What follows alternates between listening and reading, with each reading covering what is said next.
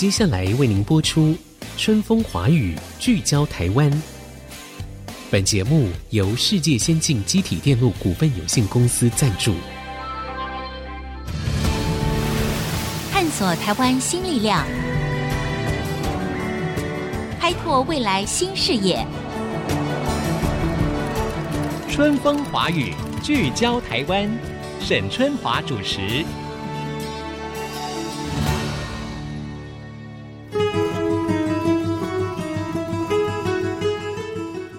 各位听众朋友，欢迎收听《春风华语》，聚焦台湾。我是节目主持人沈春华。呃，我想城乡差距哈是许多国家面临的问题。那偏乡贫穷的根源究竟是什么呢？为什么有人会说贫穷者恒贫？那到底要如何来翻转呢？好，除了给予更多的机会之外，或许思维是一个最根本的问题。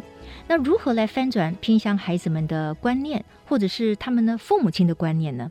靠教育，这或许是个答案，但是可能是不够的哦。因为包括像家庭经济啊，那家长会不会支持他们受更好的教育呢？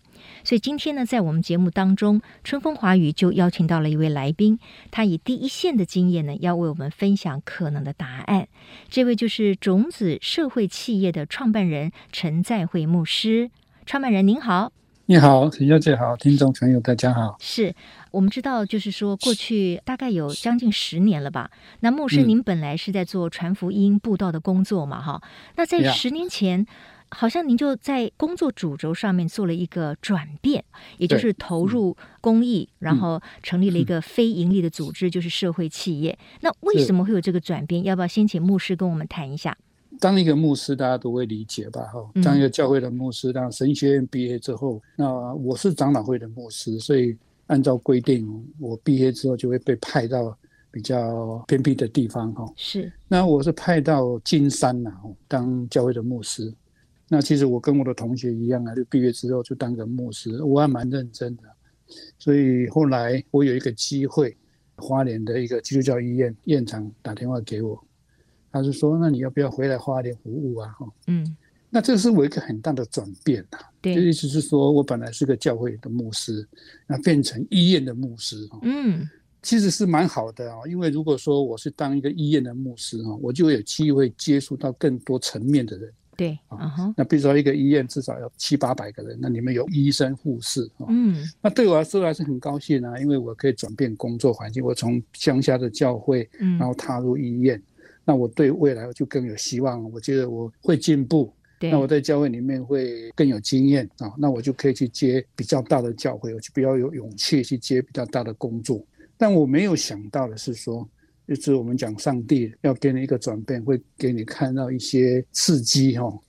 所以当我回去花莲自己的故乡，想说接医院的牧师是啊，就很高兴哈。可是没有想到我在去的时候，发现那个医院里面哦，其实有一些弱势的孩子啊。那因为门诺会里面有一个机构，他是在帮原住民一些服务，就发现有一个六岁的小孩，他是一个被卖的小孩子。被卖、被卖掉的小孩啊哈，对，他是被卖，因为我们知道八十四年哈，民国七十年、八十年那个年代哈，有一个叫雏妓的一个状况嘛，在华人非常严重，甚至于联合国的那个人权组织都来关切，都拍都来关心花莲。台湾为什么会有这么多贩卖人口的问题哈？而且都那么小的年纪就被卖到华西街啊一个不好的场所去，嗯嗯，那个时候我看到那个小孩就是。还蛮可爱的哦，因为都是原住民小孩子，都非常活泼。可是我没想到，我不经意的去看到他的记录了哈，因为社工都会带着他的记录，所以我就翻到他的记录，把我吓坏了。就是说，我从来没有想到我自己的故乡哦，还有这种贩卖人口的情况，而且卖的孩子又那么小哦，对，那个才六岁的孩子，一个小女生哦，看着蛮漂亮可爱的，对。可是你当你翻开她的记录的时候，她要医治的病是那种成人的病，嗯，哦，就是非常要用很大的抗生素去防止它的病毒的，嗯，哦，而且他身上的病就是吓死人的东西，嗯，而且他每一天接客数竟然到三十个人，小孩子才六岁，可是他要在那种场所去，是哦，那对我一个是一个很大很刺激的经验，那我自己觉得说，如果我去接医院的牧师，当然 OK 啦，因为那也是一个很好的工作。但是这个小孩怎么办呢？我在想说，如果我离开，放了那个小孩不管，嗯嗯，为他要上讲台，我可能都有怕，啊，因为我们圣经里面有个故事哦，就是有一些强盗把一个人打伤了，放在路边上，可是有很多人经过都不会理他，他们都很多经验哦。我早上要做礼拜。怎么可以去救你？我一个是安息日，我要保持圣洁，怎么可以摸到血？嗯哼。哦，那以前我常这样讲，用这个圣经在讲到啊。可是现在我就变成那个一样，就丢把那个小孩子丢下来的人。是是。所以我就跟我太太说，我要去接这个工作，因为我接着我如果未来要上讲台，这个孩子会变成我的噩梦，因为我曾经把他丢下来。嗯嗯嗯。啊，你有别人没有管他，然后我就去做我的工作。嗯。我可能无法再上讲台哦。后来我就没有去接验牧工作，我就接另外接这个工作。后来这位六岁的小女孩怎么样了？您怎么样帮了她呢？后来我们我进入那个我没有在医院工作了，就跑到另外一个也是一个门诺会的机构哦。那个机构是专门在部落里面做访视的，嗯，然后看到一些问题我们去解决，嗯，那那个当中最大的问题就是这个机构接受就从部落里面来一个被卖的孩子。所以我们里面其实只有十几个这样的小孩啊，嗯。啊，那后来我就开始在接着工作之后，像这样的六岁的孩子，就是其实在机构里面做安置了，嗯嗯。那我的工作是什么？我就要到部落里面去找到有可能会被卖的小孩，嗯哼，啊，要把他找回来，嗯啊，那不要让他被卖，他已经被卖的，想不要通过警方找到，然后我们就做安置。所以有两个工作要做，一个就是这些已经被卖的孩子，我们要照顾好。对，啊，那另外一个工作是我们要到部落里面就防止有人在被卖。嗯嗯嗯。哦，所以那一段时间是还蛮辛苦的，就是说你上去你就要去找，然后你你你的对头就是买小孩子这些黑道嘛。哦，对。你把他的货品就是拿走了，他就会追你啊。嗯嗯。哎，所以那五年还蛮辛苦的。是是。就是这个我们至少用那个五年的时间。嗯。把它解决了哦，嗯嗯，那也不是我的功劳，就其实我们那个时候有一个组织，联合台北有立新基金会嘛，哈，对对，护援会嘛，嗯啊，妇女救援嘛，哈，那另外一个叫做中止统计协会，嗯嗯嗯，好，那我们四个机构就是哎联手起来，就跟当初几个很有名的人啊，嗯，像谢启大，嗯嗯，施季青啊，尤美女，他们是政治界蛮有名的，他们就拟一个草案，嗯，拟一个法令。那个法令后来在立法院通过了，就是《儿童及少年性教育防治条例》。嗯哼，哎，那个法令通过之后，我们又在每一年做监督。嗯嗯嗯，啊，所以就把对做雏妓的问题就把它遏制了哈，它就没有再继续了。是，那牧师，您说的这个状况，应该就是在十多年前吧？现在的情况是二十多年前，二十多年前嘛，哈。对，所以八十四年。OK，民国八十四年。所以这几年来，当然这个情况应该是完全没有了吧？没有的，没有的，没有了哈。OK，好，那我们听了也非常欣慰，因为刚才牧师在分享那个被卖掉的六岁小女孩的时候，我想我们的听众朋友也是心情起伏很大。那也是因为这个故事，您看到了一双纯洁的那么稚嫩的眼神，哈。他居然有这么悲惨的一个境遇，所以才让你的人生的方向也改变。你觉得你不能够把这个小女孩丢着不管哈，所以你要去帮助他们。嗯、那后来这一个被卖掉的六岁的小女孩，她有被安全的安置，同时哦，所以她后来就脱离了那个所谓的苦海了，是，是吗？对，没错，就是因为我们找到这些小孩，嗯，就一个一个措施，对。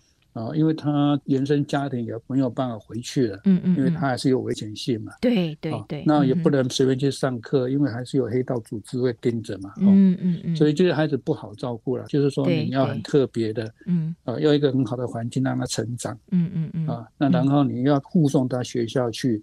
所以那个时候，如果你还记得，那个时候我们说所谓中途学校，对，中途学校啊哈，中途。为了中途学校，我们也跟教育局一直在讨论，嗯嗯，怎么样去设立这个？因为这孩子不容易，因为他已经失去了那个学习的一段时间，他没有好好上小学。嗯。啊，有的连名字都不会写，嗯，哦，那所以这个教育就变成要非常特别，嗯嗯嗯，啊，就是这个整个的教案、整个课程都要重新再整理过。是是，其实这整个的过程哈，跟这么一个巨大的任务，我觉得听起来跟执行起来是非常困难的，很不容易的哈。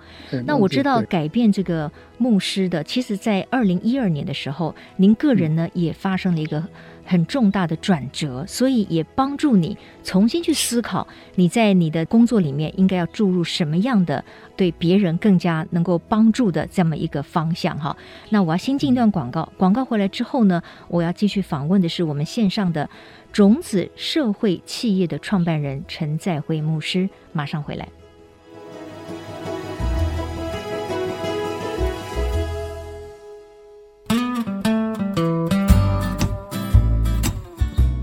各位听众，欢迎回到春风华语聚焦台湾。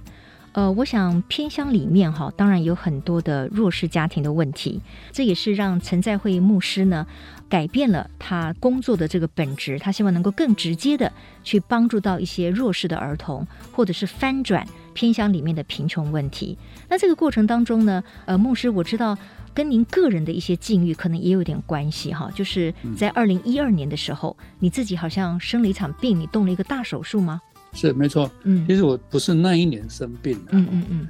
我其实民国八十九年那一年发现有癌症，肝癌哦。嗯哼。肝癌的同时，我太太也生病了，就是等于说我们两个一起生病。对，嗯，那很辛苦。但是到二零一二年，我觉得我的肝癌就已经撑不住了，我就等于说要换肝。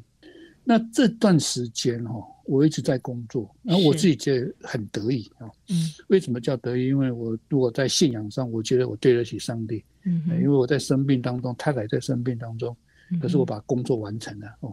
那所谓工作完成，就是说我当初承诺的要把厨具的问题嗯解决掉，是那已经解决了。嗯，后来还发生很多的问题，比如说未婚妈妈啦、家暴啦、哦性侵乱伦啦、中辍生啦。哦，这些问题都陆陆续续在发生，那我觉得我都做完了，所以我二零一二年要开刀的时候，我就很得意的哈，就是我没有负担了，因为我的事情都做完了。嗯，哦，对我的信仰来讲说，那我的工作结束，就是上帝要我回去，也就回去了吧。那因为换肝哦，我们大家觉得很简单哦，可是因为我的病情不太容易，所以我换肝失败率还蛮高的哦。嗯。那我在想说，人哦，如果没有机会反省，你就不知道你做的事情好和不好。哎，我觉得我很得意啦，我觉得我做的很好。嗯，哦，可是我发现我的那个换肝手术，应该是很很少人有这种记录啊。换一个肝脏，结果用了七天的时间了，就是说一直没有换成功，所以磨了七天才换成功。嗯哼，那个手术当中，我拿到的四十五张的病危通知跟放弃治疗。对我们信仰来讲，那是四十五个神机呀！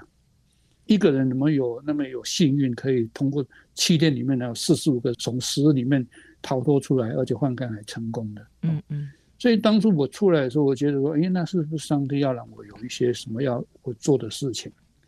那我在反省我过去做的事，我才吓一跳。因为我回到部落里面，看到有一些牧师哦，就写一些慰问卡给我。嗯。他说：“阿牧师，我们都替你祷告了，因为我们知道你去换肝哦。”那你要好好回来，因为我的工作还没做完。那我觉得我不是都做完了吗？为什么还有不做完的事情呢？结果才后来发现，因为我过去做的事，我并没有去彻底解决问题。怎么说呢？因为我回去看看，我比如说有一些孩子哈，我从他小学一年级，然后六到六年级到国中，那甚至有人也高中了，可是他还是在回来我们的据点在吃晚餐呐。嗯，他跟过去一样啊，没有去工作。他已经高中毕业、嗯、国中毕业，他为什么没有去工作呢？嗯，哦，那我觉得完蛋了。我在做一件事情，其实都没有没有没有进展，没有没有根本解决。对，所以我后来反省我自己做的工作，发现要改变了。过去的做法不是不好，而且他是做了一个表面的东西。讲白了，比如说这个部落有二十个孩子，嗯，我教了十年，让他们吃饭吃了十年，照顾他们晚餐，十年之后发现那个部落还是二十个孩子，嗯，那我就发现有一些东西我没有解决到，嗯，我为什么不能让那个部落孩子每一点减少？到后来那个教会就不用照顾小孩，嗯，为什么我做不到这一点？而且我带的孩子，他们只是温饱，我有照顾他他们的生活起居。可是他们并没有因为这样感谢教会，或者是说他们有些能力啊，可以回馈回来帮助他们的弟弟妹妹，没有，他们也跟弟弟妹妹一样，还是要被照顾。嗯，那我的工作并没有成功了，所以我后来就重新成立一个协会，想要做不同的事情。嗯，然后再成立一个社会企业。我不是想要完成什么啦，就是我想要知道过去的问题出在哪里，要怎么解决。嗯，我等于摸了十年。有两个问题，我想知道，一个就是小朋友怎么教才会教得好？为了他出社会的时候可以面对。第二个就是我有没有办法在原生家庭就阻止这些事情，嗯，让孩子不用再挨饿，不用再担心经济的问题。我想要知道有没有方法。那您找到方法了吗？因为我知道这么多年来，其实你也透过一些不同，比如说像星光客服班啊、星光晚餐等等。那你刚才又说，希望也可以从原生家庭去解决。好、哦，我在节目一开始的时候呢，有提到说，有人认为说贫穷者很贫。那我不知道牧师您这么多年来在你工作所面对到的社区，或者是孩子，甚至他们的父母身上，你看到了什么根本的问题？我举一个例子，我在鹤冈部落。鹤冈部落，它就是一个种植文旦的部落。是，那我们简单讲，文旦如果没有收入，嗯，这些农民就没有收入。农民没有收入，父母亲不会留在家里种文旦，他一定会出外到外面去找工作。嗯、那你就可以想，一个小孩子，他就阿公阿妈可以带，父母亲都不在身边，他就没有办法受到好的教育。第二年，如果这个文旦又碰到台风，种文旦的老人家还要去跟农会贷款。三五年才能够把钱还完，可是三五年又碰到台风，嗯，所以他的贫穷就会在这边一直循环，他会走不出来那个路，你就变成永远要照顾小孩啊，对，那个部落永远有二三十个小孩，你要去照顾他，嗯嗯嗯，那怎么办呢？嗯嗯，我有那么多，我成立那个协会，俄罗斯协会成立之后，头上就有十个部落吧，十个据点，对，所以每个据点都有二三十个小孩。嗯，嗯，哦，那鹤岗也是我其中之一了。嗯，那很简单，如果说文旦卖得好，是不是我在想那个问题可以解决？嗯，我就从这里开始。但你不能用协会去卖东西啊，你就变成你要成立一个公司吧。哦，啊、哦，那二零一二年刚好是社会企业元年，对、哦，那政府在推这个，那我就去成立。哦、嗯嗯嗯。那我手上好像有一点退休金，就拿个三十万去做公司的一个资本的，成立一个社会企业。那我的使命是什么？我是想说，我要解决偏乡的贫穷。如果从 SDS 来看，它是符合第一项跟第二项嘛，嗯，就是解除贫穷跟解除饥饿。嗯，那如果这样想的话，如果说我把部落的经济带起来，对，那父母亲就不用去外面工作，嗯，那他就可以带孩子。是，那带孩子的话，他教会的这些孩子就不用去教会吃晚餐啊，嗯嗯嗯，哦，他就可以在家里吃啊。对，那是很简单的想法。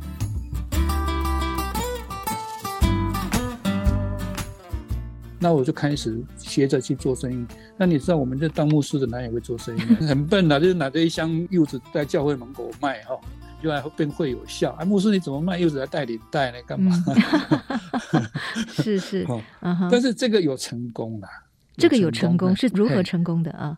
我去跟企业讲，我说你看这个农民哦，他种文旦，他这个文旦如果没有收成哦，那明年就完蛋了，全家都没有费用。对。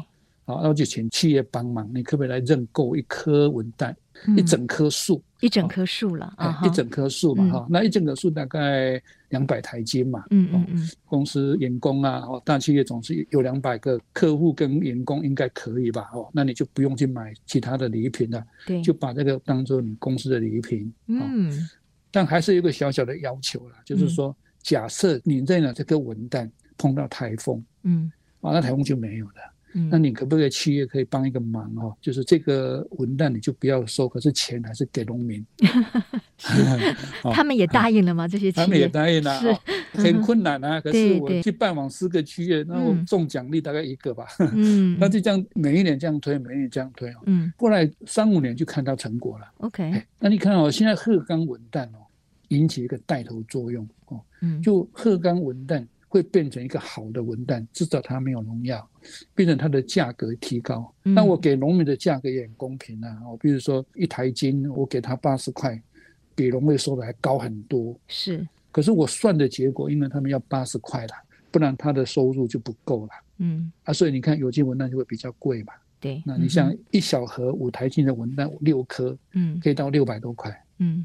有很多人买不下去啊！嗯、你买一个文旦买六百多块嘛，一颗一百多块那么贵。对。可是这个概念哈会引起一个影响，就是说你买东西哈，买到有机的东西对自己是好的，对农民也是好的。他、嗯、种的时候不用撒农药。对对。啊，第二个是还有一个公益的东西，就是爱护环境之外，这个利润还可以让小朋友有晚餐吃吧？是是，所以现在这样子的销售方式还持续在进行当中吗？就是也许鼓励企业来认购一整棵树，这个是还在继续。嗯嗯嗯。但其实说我们也卖不了多少啦，一年五十个企业来认养，这五十棵都了不起了。那的确，因为他们的文案也不是因为我卖得好，而是他们形象变好了，嗯，所以他们整个部落开始翻转了。当地的部落的牧师也很重要。对，他看到我们做的这个东西，所以他开始也响应了。嗯，他响应什么？就是他希望他的整个部落是不要抽烟的，不要喝酒的。嗯，不要说我们带客人来看文旦啊，然后让你整个部落都在喝酒哦，整个部落很肮脏，就是很多的烟蒂啊，嗯，然后鹿岛的啦，哦，喝醉酒的啦，空气污染啊，很多农药啊，那谁要来啊？嗯嗯嗯，哦，所以他们就把整个部落变成无烟部落。哦，无烟部落啊哈，对，然后他们也见证，希望说他们自己是原住民，要改变喝酒的习惯哦。除了说节日你喝一点哦，那平常就少喝。嗯，哦，这个牧师也非常厉害啊，这叫那么好牧师，那个牧师的名字也很好玩哦，叫那么好，真的是那么好，这个名字取得那么好，对对，是是是，这个目录也改变了。他的孩子的教育也慢慢在进步。嗯嗯嗯，哦，就是原民本身，或者是这些弱势的社区本身，他们也要有改变的这样的企图心，他也要改进，对不对？哈，要改进。因为被人家帮忙只是一时的嘛，最重要的，我们还是要能够自己帮自己，这个可能是最重要的。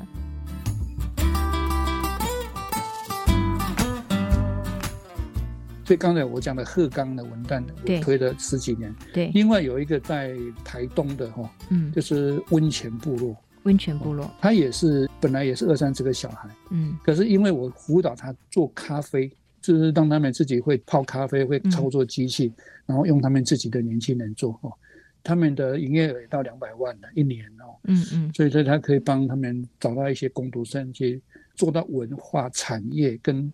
小朋友的一个在职的训练，嗯嗯嗯，这不容易哈，嗯嗯嗯。那另外一个东西就是我在找一个一个偏乡的土地种印加果，我在终结一个问题了，偏乡为什么会贫穷？是最重要的问题在土地，土地是农地的意思，嗯嗯。那农地就就是产业，嗯在偏乡里面，在乡村里面，什么东西可以赚钱？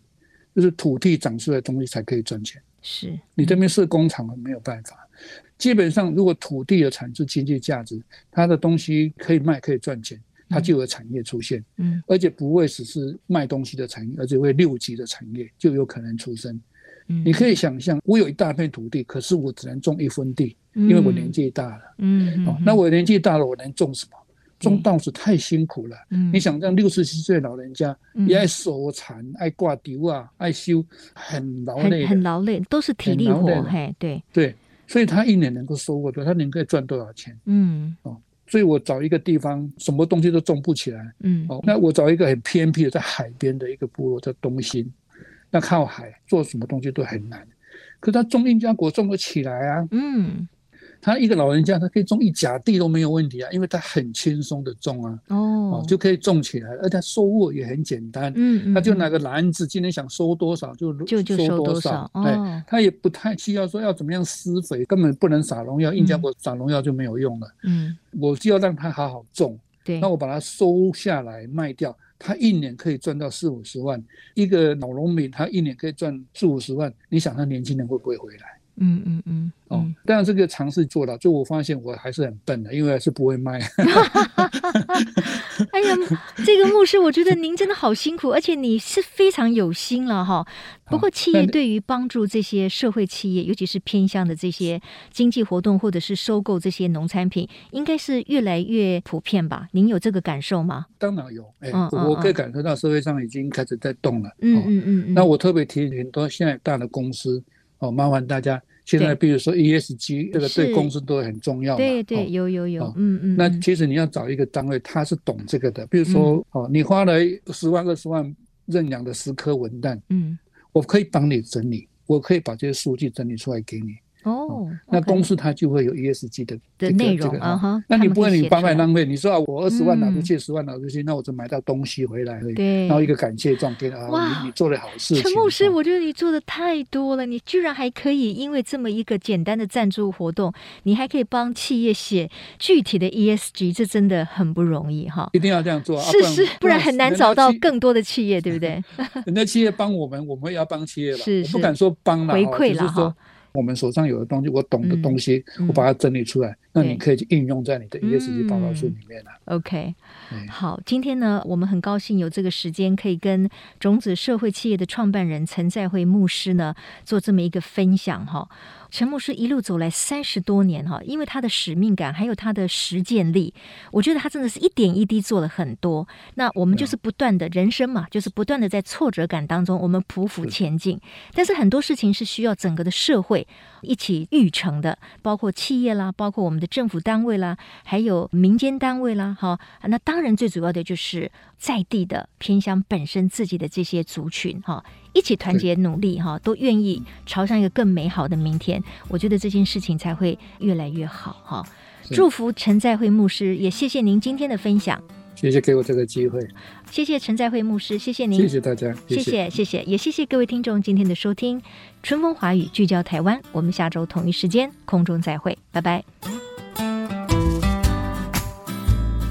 本节目由世界先进机体电路股份有限公司赞助。探索真相，开拓未来。世界先进公司与您一起聚焦台湾。